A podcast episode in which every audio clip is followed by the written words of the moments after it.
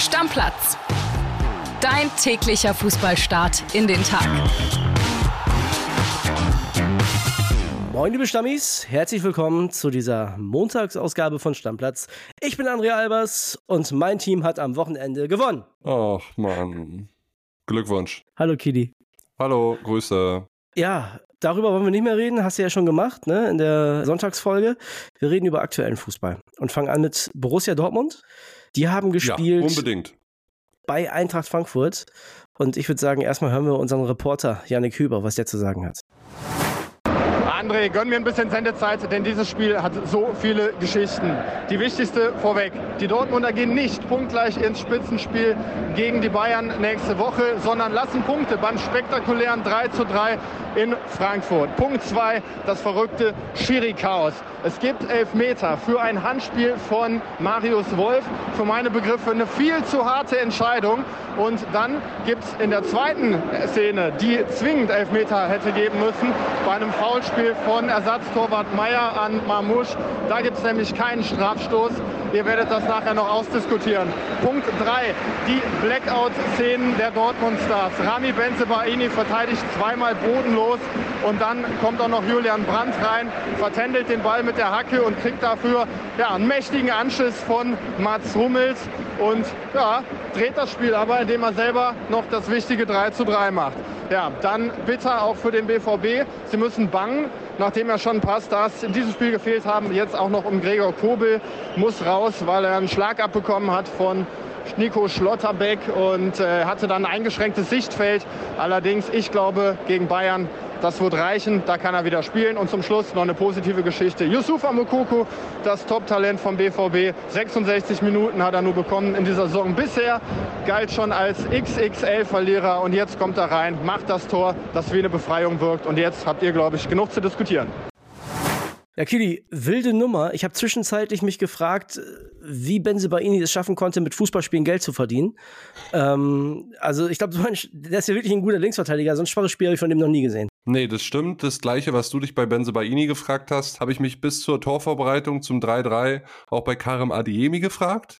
Ja. Bodenlos. Also wirklich, mit der Vorlage ist er vielleicht bei einer 4 minus. Ansonsten war es eigentlich eine 5, wenn nicht sogar eine glatte 6. Ja, vor allem, Aber der ja. konnte ja nachher nicht mehr in Zweikampf gehen, weil er gelb hatte, ne? Der hat ja genau. fast noch ein, zwei Konter richtig dick zugelassen, weil er einfach nichts mehr machen konnte. Und er war ja sogar schon nur eingewechselt. Ja, so sieht's aus. Also, ja? der war echt schlecht. Benzebaini war schlecht. Und trotzdem müht sich der BVB zu einem 3-3 mit Hängen und Würgen. Aber ich sag dir auch, André, ich hatte bei beiden Rückständen immer das Gefühl, der BVB wird zurückkommen und das ist auch eine Qualität des BVB. Da können wir sie auch ruhig mal loben. Wie dann das Tor zum 3-3 auch entsteht, super. Einwechslung von Mokoko lohnt sich, von Edin Terzic auch super.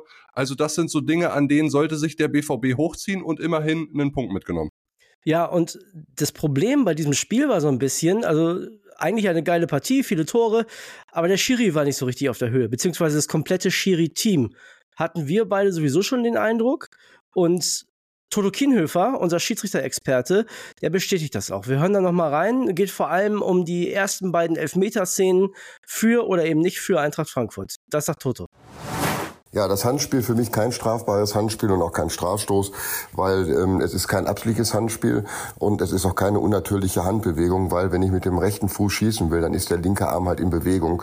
Das war hier der Fall und das deckt auch das Regelwerk ab, dass eine natürliche Körperbewegung ist, die halt die Handsituation in Folge zeigt. Beim Foulspiel von Meier ähm, würde ich eher sagen, das ist ein Strafstoß, weil ähm, in der Zeitlupe konnte man erkennen, dass der Frankfurter Spieler eher am Ball ist, den Ball vorbeilegt und Meier den Ball nicht berührt und dementsprechend Dementsprechend hätte es hier eigentlich Strafstoß geben können, sicherlich auch müssen. Also Kili, bei dem ersten Ding, ne, wir haben ja zwischenzeitlich WhatsApp geschrieben. Ich, ich zweifle an allem, wenn das ein Elfmeter ist. Der sieht das ja auch. Man sieht ja in der Zeitlupe, der sieht den Ball nicht, der sieht den Gegner nicht, der holt aus, um das Ding wegzuschlagen, der verhindert keinen Torschuss, damit gar nichts. Also es wird, hat mit einem Elfmeter nichts zu tun. Ja, also da kann ich dir nur beipflichten rein normale Bewegungen, vor allen Dingen natürliche Bewegungen, dass wenn du das rechte Bein nach vorne hebst und zum Ball hin willst, dass der linke Arm dann mitschwingt, ist völlig normal. Da trifft Marius Wolf auf jeden Fall keine Schuld. Von daher, den Elfmeter hätte ich nie gegeben. Ich ja. weiß nicht, ob der Herr Schiedsrichter, ohne ihn jetzt zu nahe treten zu wollen, noch mit den Gedanken im Verkehrschaos von Frankfurt war. Er musste ja mit der U-Bahn zum Spiel anreisen, weil es in Frankfurt kein Durchkommen Richtung Stadion gab, beziehungsweise wäre er viel zu spät da gewesen. Vielleicht war das ein Grund, aber auf jeden Fall kein Elfmeter. Dafür aber die zweite Elfmeterszene, die Toto Kienhöfer ja auch angesprochen hat, André, das war ein glasklarer Elfmeter. Ja, hätte ich jetzt auch gesagt. Ähm, ich habe da auch mit Kumpels drüber gesprochen. Die waren sich nicht so einig, weil der das im ersten Moment nicht sieht und ist das dann eine klare Fehlentscheidung? Für mich ist das eine klare Fehlentscheidung. Also sorry, der legt den Ball vorbei, der Torwart trifft den Stürmer am Fuß, das ist ein Foul. Das ist einfach ein Foul. Ja. Ne? Wie und, gesagt, hundertprozentig das hat sich dann so ein bisschen ausgeglichen, könnte man sagen, wobei man auch schon sagen muss, natürlich verändert so ein frühes 1-0 durch einen Elfmeter von Frankfurt das komplette Spiel. Das ist ja auch klar. Und am Ende haben die Dortmunder ja nochmal Pech mit dem Schiri gehabt, Kiddy, und zwar Nico Schlotterbeck. Ja, also da gab es eine Freischusssituation vom linken Halbraum, reingetreten von Brandt. Schlotterbeck kommt vielleicht sogar Richtung Ball, wenn ihn der Frankfurter Gegenspieler nicht anderthalb, zwei Sekunden recht ordentlich hinten am Rücken, an der Rückennummer 4 von Schlotterbeck festhält. Du siehst es in der Slow Motion recht deutlich, dass er ihn hält. Von Schiri daher, steht da auch gut übrigens. Schiri steht sehr gut in der Situation.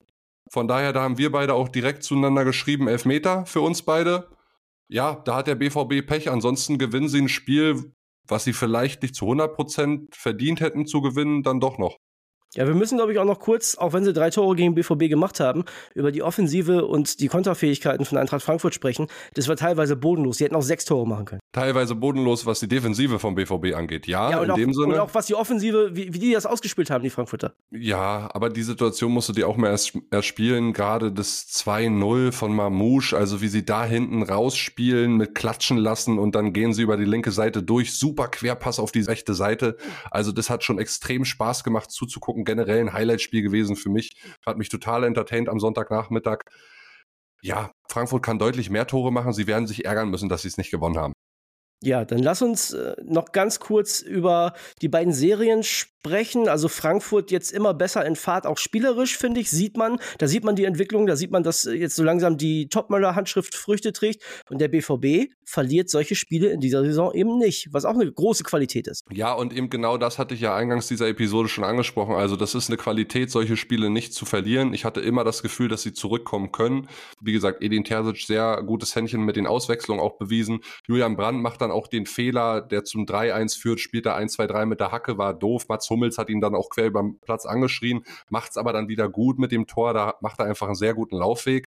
Und zur Eintracht Frankfurt, ja, hätten wir beide, glaube ich, nicht gedacht, so zu Beginn der Saison. Auf Platz ja. 7 jetzt angekommen, haben sich wirklich gemacht. Das dritte Ligaspiel in Folge, was sie nicht verlieren. Also Hut ab, das läuft. Läuft auch bei Bayer Leverkusen, Kili. Auch wenn die zum Ende hin diesmal ein bisschen zittern mussten, hätten vorher den Deckel schon drauf machen müssen. Und da reden wir natürlich vor allem bei diesem ganzen Spiel über die 36. Minute und das 1 zu 0 von Florian Wirz. Wie der die ganze Abwehr auf dem Bierdeckel schwindelig spielt. Wie schön war's bitte? Also. Ja, unglaublich.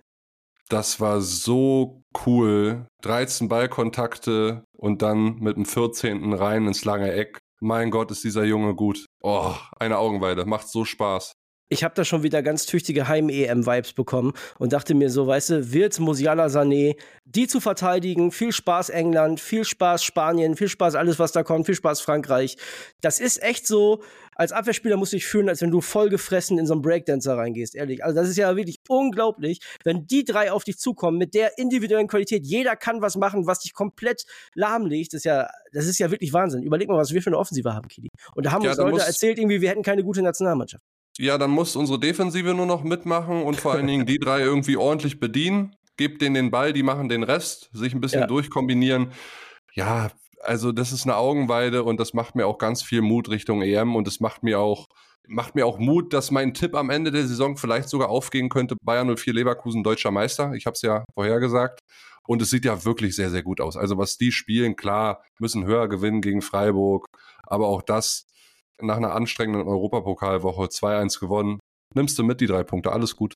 Ja, lass uns das noch eben durchgehen. 2-0 Hofmann. Da sah es erst nach einem Eigentor von äh, Atubolo, dem Torwart, aus, aber jetzt hat die DFL Hofmann das Tor gegeben nach Vorarbeit Wirtz. Der schießt das Ding an Pfosten, prallt dann unglücklich an Atubolos Rücken und äh, ja, 2-0. Und dann kamen die Freiburger nochmal 70. der eingewechselte Gulde und da hat Leverkusen eine Phase äh, zu überstehen gehabt, wo auch Alonso lange nicht gewechselt hat. Ne? Da hatten sich die Kollegen von The Zone noch gewundert, wieso wechselt der nicht aus. Ja, die sie aber überstanden haben. Und das ist genau das gleiche wie bei Borussia Dortmund. Das ist das, was am Ende zählt, die drei Punkte. Und die haben sie mitgenommen. Ja, weiter grüßen die Leverkusener von der Tabellenspitze. 25 Punkte. Nächste Woche nehmen sich Bayern und Dortmund voraussichtlich irgendwie die Punkte weg. Da könnte Leverkusen ja. vor allen Dingen von einem Unentschieden profitieren. Chapeau. Lass uns da mal auf eine ganz kuriose Sache kommen, Kili. Da gab es heute ein Drittligaspiel in Saarbrücken. Saarbrücken gegen Dynamo Dresden. Das Spiel wurde abgebrochen in der zweiten Halbzeit, weil es sinnflutartig geregnet hat. Also die hatten vorher schon überlegt, Schiri war da, hatte überlegt, Mensch, pfeifen wir das überhaupt an, haben sie dann gemacht, aber der Platz ist nicht bespielbar gewesen in der zweiten Halbzeit. Da muss der FC Bayern jetzt hin, am Mittwoch, nach Saarbrücken. Da bin ich mal gespannt. Da freut sich Thomas Tuchel mit seinem kleinen Kader auf so einem Rotzplatz zu spielen. Ja, hoffentlich verletzt sich da nur keiner vor dem ja. großen deutschen Klassiker gegen den BVB. Ja, was soll man zum Wetter an diesem Wochenende sagen? Wir Deutschen meckern ja sehr, sehr gerne übers Wetter, André. Es hat ja überall geregnet, ob jetzt in Frankfurt, Berlin oder Saarbrücken oder sonst wo. Äh, es war ja überall gefühlt eine Regenschlacht. Gut, ist halt doof, weil du so eine Partie dann auch nochmal nachholen musst. Ich weiß nicht, wie eng der Terminkalender in der dritten Liga ist, habe aber auch da das Gefühl, die müssen auch sehr, sehr viel spielen. Von daher mal schauen, äh, wann wir da das Nachholspiel sehen. Aber interessanter ist natürlich, was passiert mit den Bayern dort am Mittwoch. Richtig. Ist genau, das, genau, das bis dahin wieder trocken? ich habe mir schon überlegt, weißt du, was passiert da jetzt? Suchen die schon Ausweichstadien? Das werden dieser Brücker natürlich auf gar keinen Fall wollen, aber also ich glaube schon, dass der FC Bayern großes Interesse da hat, da jetzt nicht auf so einer Seifenwiese zu spielen. Ja. Die sind ja in Kiel damals schon auf so einer Seifenwiese ausgeschieden. Wir erinnern uns alle im Elfmeterschießen. Und da hat es auch noch geschneit. Ich würde aber sagen, Anfang November in Saarbrücken Schnee. Nee, das nee, gibt's nicht. Ja, aber mal gucken. Also, das wird auf jeden Fall interessant. Da haben wir ein Auge drauf. Da wird es mit Sicherheit auf der Pressekonferenz auch nochmal eine Frage an Thomas Tuchel zu geben. Ich kenne ja unsere Reporter. Also, das werden wir auf jeden Fall im Auge behalten, Kenny. Wollen wir noch über zweite Liga sprechen? Machen wir auch mal ganz gerne. Ja, und hinten raus vielleicht noch ein bisschen Manchester Derby, würde ich mir wünschen. Können wir auch machen. Fangen wir an mit der zweiten Liga. Da gab es die äh, Wiederauferstehung vom FC Schalke, ist vielleicht ein bisschen weit hergeholt, oder? Das ist noch zu früh. naja, der Sieg war wichtig. Das Spiel hätten sie aber nicht verdient zu gewinnen. Also Hannover war ja drauf und dran, da noch zwei, drei Tore zu machen.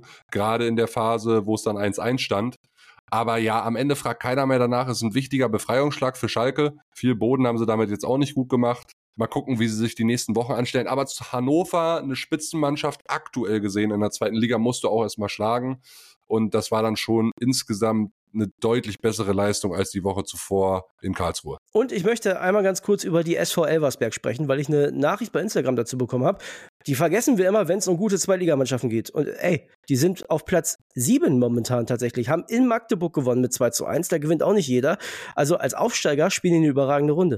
Ja, hundertprozentig. Da kann man die Elversberger nur beglückwünschen, zumal sie auch den glorreichen HSV geschlagen haben. Also du siehst auch ein Drittliga-Aufsteiger wie Elversberg, den vielleicht keiner so richtig dann auch auf dem Zettel hat, Richtung oberes Tabellendrittel, der kann gute Spitzenmannschaften in der zweiten Liga schlagen und nicht nur ärgern. Punktgleich mit dem großen Nachbarn 1. FC Kaiserslautern, sage ich dann nur. Also das ist wirklich äh, ganz spektakulär und das Spiel der Lauterer war auch spektakulär. Auch dazu nochmal ein, zwei Sätze gegen den HSV. Da war auch alles drin, am Ende 3 zu 3. Die Hamburger momentan auf dem ungeliebten dritten Tabellenplatz. Äh, ich glaube, wenn die am Ende Dritter werden, dann geht Tim Walter einfach nach Hause. Der hat keinen Bock mehr dann. ja, Tim ist ja sowieso immer so ehrgeizig an der Linie unterwegs, der ärgert sich ja über gefühlt alles, ja. Dabei ist er gar nicht so ein, so ein Kauz-Typ, ja, sage ich mal. Der ist ja eigentlich ein sehr netter Familienmensch, wenn man den mal so abseits vom Platz erlebt. Habe ich noch nicht. Also ich finde, er ist ein Kauz-Typ. Also äh, habe ich so komplett den Eindruck. Eine Mannschaft übrigens noch ungeschlagen in Liga 2, der FC St. Pauli. Ne? Nach wie vor. Sechs Siege, fünf Unentschieden, 23 Punkte, grüßt von ganz oben. Ja, wenn das nicht mit dem Teufel zugeht, diese Saison und die weiter diese Konstanz halten können, unentschieden, Sieg, Sieg, unentschieden, dann steigen die hundertprozentig auf. So, und jetzt kriegst du von mir noch deinen Take für Erling Braut. Erzähl mal, Manchester Derby. Ja, 3-0 am Ende für die Sky Blues. Ne, das war ja absoluter Wahnsinn, was die da gespielt haben. Erling Haaland. Also wir hatten ihn gefühlt ein bisschen gekitzelt diese Woche, lieber André. Haben ja gesagt, neun Tore in neun Ligaspielen ist fast schon Anfall von Normalität Ja, Jude Bellingham hat als Mittelfeldspieler von Real Madrid mehr. Naja, da hat sich der kleine Erling Braut dann mal gesagt, gut, ne, was Jude Bellingham kann, kann ich schon lange. Dann mache ich halt auch mal in einem Klassikerspiel auf der Insel zwei Tore und leg noch eins vor und guck dem lieben Phil Foden noch dabei zu, wie er schön per Seitfallzieher das Ding zum 3-0 reinknallt. Also Hut ab Manchester City, zumal ich gedacht hätte, dieses Spiel wird enger, aber die haben ja United wirklich vorgeführt. Da waren ja zwei, drei, vier, fünf Tore noch mehr drin. Halleluja. City, auch ohne Gündogan und Kevin De Bruyne eine richtige Macht. Ja, und damit auch die kleine Schwächephase, die sie zwischendurch hatten, auf jeden Fall abgeschüttelt. Ne? Haben ja schon zweimal verloren in der Liga. Es gibt da auch noch zwei ungeschlagene Mannschaften und die kommen beide aus Nord-London. Arsenal und Tottenham oben an der Spitze. Also Arsenal auf zwei, Tottenham auf eins. Die haben erst zweimal unentschieden gespielt und achtmal gewonnen. Das hätte ohne Harry Kane auch keiner gedacht. Nee, das sage ich dir allerdings auch, dass Tottenham da oben steht, da hätte ich dir einen Vogel gezeigt ohne Harry Kane. Kitty, in dieser Woche, wie gesagt, noch DFB-Pokal. Dann schauen wir langsam drauf. Morgen gucken wir uns das an. Ich glaube, acht Spiele sind es insgesamt pro Tag. Ne? Also es gibt noch eine Menge Fußball in dieser Woche. Und ja, Vorberichte, beziehungsweise auch so ein bisschen, was ist los? Wie geht's weiter mit Gregor Kobel? Fällt er vielleicht sogar am Wochenende aus? All das besprechen wir in der neuen Stammplatzwoche. Ja, wird viele News in dieser Woche geben. Ersten Transfergerüchte kommen auch schon wieder auf. Da holen wir euch dann morgen mal ab. Also, Deckel drauf, Freunde. Bis dann. Stammplatz. Dein täglicher Fußballstart in den Tag.